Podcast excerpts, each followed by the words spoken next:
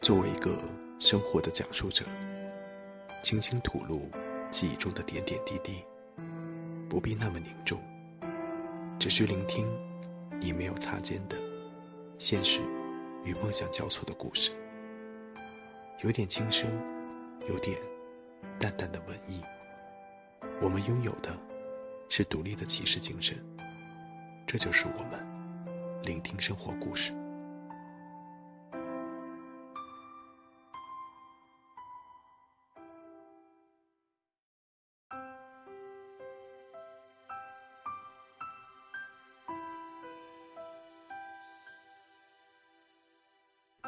聆听们，此时夕阳的余光已经挂在月牙上了，让我想起一段词：人有悲欢离合，月有阴晴圆缺，此事古难全。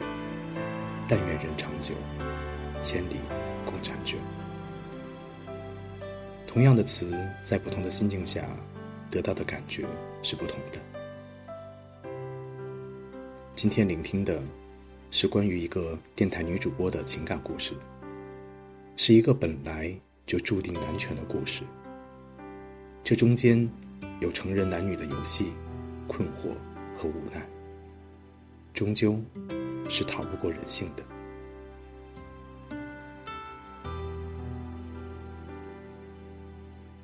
火车奔驰，西北初冬的平原满目荒凉。暮色笼罩，远处雪山绵延出流畅轮廓。收割后的麦田一片潦倒，车轮节奏中，玻璃窗外掠过河流、村庄、山岭、树林、天空。稀薄云层渗露出紫灰色淡光，直到夜色降临，如黑布覆盖一切。偶尔有零落灯光闪烁穿过，明灭不定。他站在车厢连接过道的窗边，长时间凝望流动中的风景，有时观察他人。夜晚十点，他把相机收进背包里，走过狭长过道，身体在行驶中摇晃。仿佛垫脚走在大雪之中。餐厅车厢里，一身白色工作服的厨师和女服务员聚在座位上聊天休息。空气中有烹饪过后的油腻食物气味。他询问：“是否还有东西可吃？”一个肥胖的男子应答：“没有。”十一点之后才有宵夜供应。火车抵达忘川车站是在深夜十点四十分。他觉得饿，但知道在一些境地里无计可施，人失去控制权时，顺从是可靠的状态。他转身走回去，封闭闷热的车厢，满满人堆，昏昏欲睡。脱掉的鞋子，吃剩的食物包装袋，地上的垃圾，发酵般臭味直冲鼻心。习惯之后，气味也不再突现，可见麻木的重要。他很久没有坐火车，坐火车令人回到世间，坐火车更接近旅行的模式。白色灯光使人脸色发青，神情疲乏，浇筑在卑微境地。这种惨败的光，常使他想起小学时做作业的厨房桌子上的灯。夜饭时，煮好的菜一碟一碟摆出来，灯光让食物失去色泽和生机，如同被漂洗过一样。萎靡不振，这样的处境，以这样的食物填塞，被推进长大，人的骨络日益累积一种膨胀的贫乏，总是觉得是很不安全的，总是觉得是饿的。总是觉得来不及，总是觉得被亏欠。生命诸多天性匮乏之处，只是有些人不自知，有些人却有着格外敏感的羞耻之心。也许因为逆反性情，他后来对美、敏感、丰盛、活力等种种细节有一种小心和贪秘。一片树叶，一缕光线。一处阴影，一团光斑，一根丝线，都能让他心旷神怡。也因为如此，他对 M 总有种未曾适应之处。他是无法专注于当下的人，不自知，便与耐心和优雅失去连结。一个本质粗枝大叶的男子。不会有爱惜和欣赏对方的能力，延伸到情感的关系。所有女人，在他的处理中，不过都是用来填充的物质。他缺乏能力去理解和关心对方的心灵。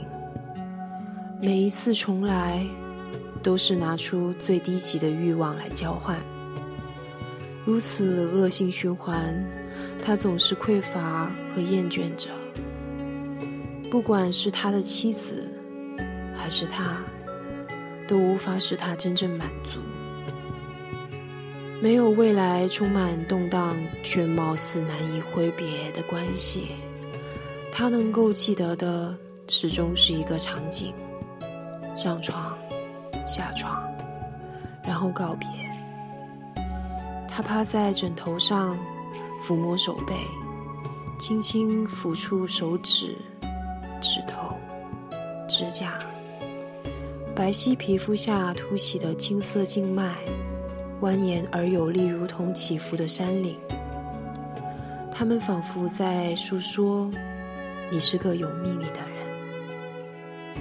他热衷徒步和控制饮食，身形一直纤细。这双手呈现出某种内心的属性。他情感热烈，在关系里跑得过快，情不自禁，就超越身边的人。那些人，有些也许有过约定和期许，希望陪伴在一起更长的时间，或者有无可能持续一生。但最终看来，这些愿望不过都是天真。卫生间的门打开，不用转头，他也知晓他热气腾腾围着浴巾出来的样子。逐渐捡起衣物，身上洗净黏缠气味和液体，干净镇定，像刚出窖的瓷器。身上西装恢复原样，变成体面的中年男人。身材依然健壮，面容英俊，混杂着年龄带来的沉定。他说和结婚十年的妻子已经多年没有做爱，说与生活中过于熟悉的人一起，无法做出放肆的事情。他在他身边。倒放心成为一头玩耍的野兽。太熟悉的人不做放肆的事，可以做其他的事：生育孩子，陪伴他的父母，出席他的公司宴会，一起招待同事和客户。每一个夜晚同床共枕入睡，而一个不太熟悉的人。除了一起做放肆的事情，其他却百无一用。他不知道这样的话是会伤人的，最起码在当时，他想他还是爱着他的。女人经由肉身欢愉而迷恋一个男人，是一种愚蠢的本能，但最终。这也不会是能够让女人安静下来的东西。他说：“除了跟你做，你对与其他人做失去兴趣。我会对你厌倦吗？我不觉得会。你的身体对我来说是最合适的。又说，你不会知道你在我心里占据的位置，那块柔软的地方，只有我自己知道。最后。”照例说上一句“我爱你”。从认识至今，他说了太多遍“我爱你”，有时还变换语气和神情，以及各种方式热烈表达，直到他对这句话彻底免疫，最后甚至被逼迫出某种歧视和反感，隐隐还带着一种恨意。他如何能够把一句带有神圣意味的表白，堕落成一句碎叨叨的衰弱的问候语？这是一个极其有力的过程，犹如把一根钢丝扭曲。一些女人哀求男人说“我爱你”，而他则多次哀求他不要再说。有一次，他大声制止他，说：“不要再讲这句话。”我真的觉得恶心，这是亵渎。他更想做的是回忆一句粗鲁的脏话，让他快速滚蛋。反正他迟早要推开门离去，如同每次窗下传出汽车发动的声音，灯光从树影中掠过。他知道他走了，他还会来，他又会走。他知道什么是爱，也许他不知道，他只是装作知道；也许他知道，却始终装作不知道。她是单身女子，没有找到适宜伴侣，没有结婚前景，个性清高，无法服从相亲，社交又极为封闭。可算是一个没有朋友的人，除了一个可以时而上床的男人，在这个城市，他真的跟谁都不亲。这四年，他很小心，他从未怀孕，他对婚姻其实没什么兴趣，也不想生孩子。他的姐姐三十八岁高龄生下一个男孩，对待孩子切切于心。孩子脸上蹭着衣服，皮肤稍微有些过敏，他便哀痛担忧，余生至少十多年是要在这样琐碎劳碌、重复波动中度过。通过他，他也知晓婚姻的黑幕。男子在外面如奔窜玩耍的野兽，回到家把妻子摆设起来。如同供奉一枚金桂花瓶，这其中浸透着多少谎言，多少麻木不仁。与其这样，不如找一个玩伴嬉戏到底。他们没有找到比对方做爱更热烈投入的对象，互相控制肉身。这个游戏中，是他在玩耍他。还是他在玩耍他，他们谁是谁的玩具？游戏需要氛围，不可追问。人若不自欺，如何自娱自乐？这种玩伴关系的无情和寡然，是在十日九长里慢慢凸显的，如同只能以薯片、牛肉干、话梅之类的小食填充的人。终于体会到腹胀中膨胀的空虚。你吃不到健康属性自然的结实的粮食，你在饥饿。你试图告诉自己饱了，但胃里全是废物和填充物，它们提供躁动热心的热量，唯独没有营养。你总是在饿着。你其实需要一碗干净。温润、平衡、有暖意的白米饭，一颗颗清香米粒，咀嚼咽下，给予充足的融合，踏实的补给，恒定的滋养。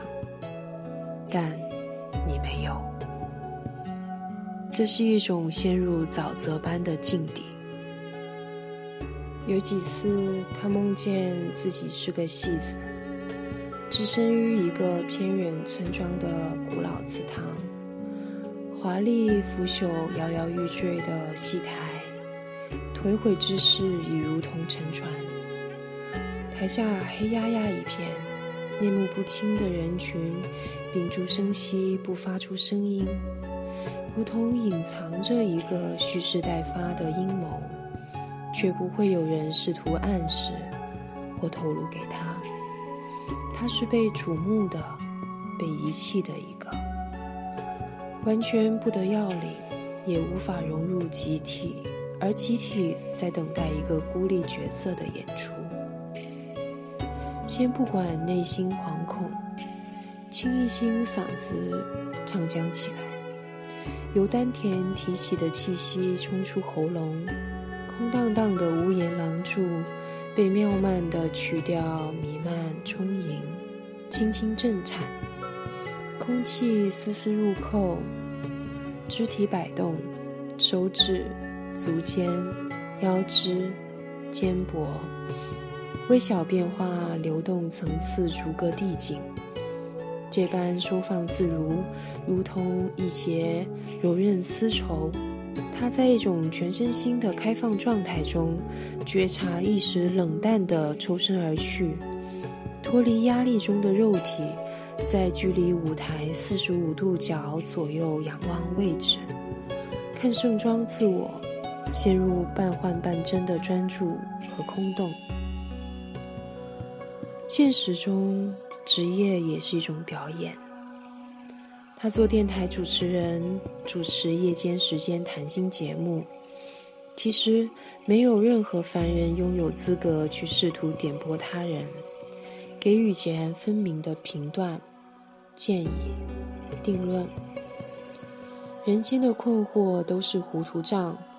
深夜打入的电话，哭诉丈夫外遇、恋爱挫折、朋友背叛、上司打压。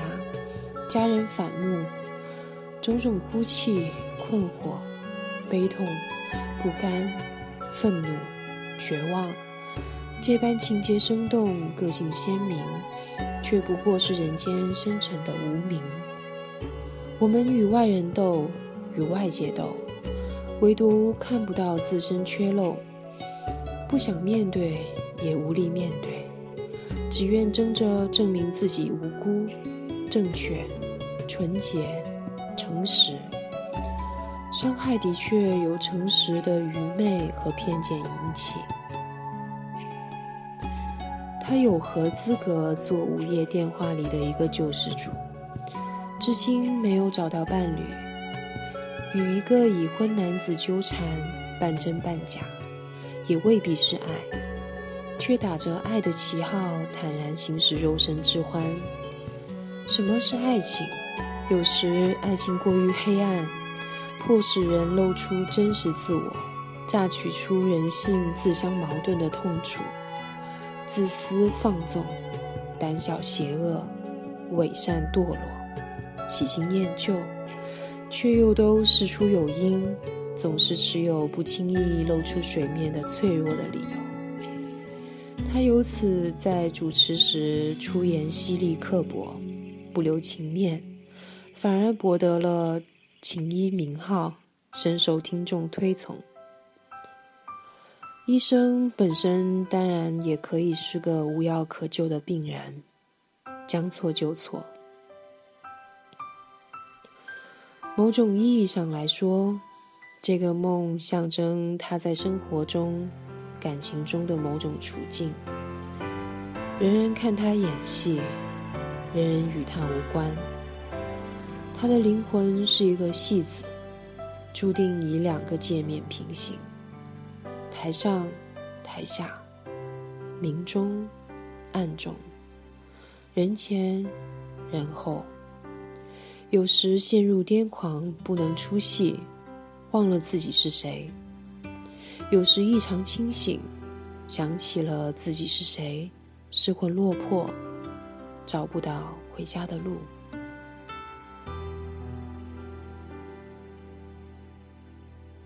毒药，明知道有毒，明知道会坠落，但就是抗拒不了它的诱惑，就是戒不掉。能做的，恐怕只有在悠远缠绵中，轻轻呼唤，Help me。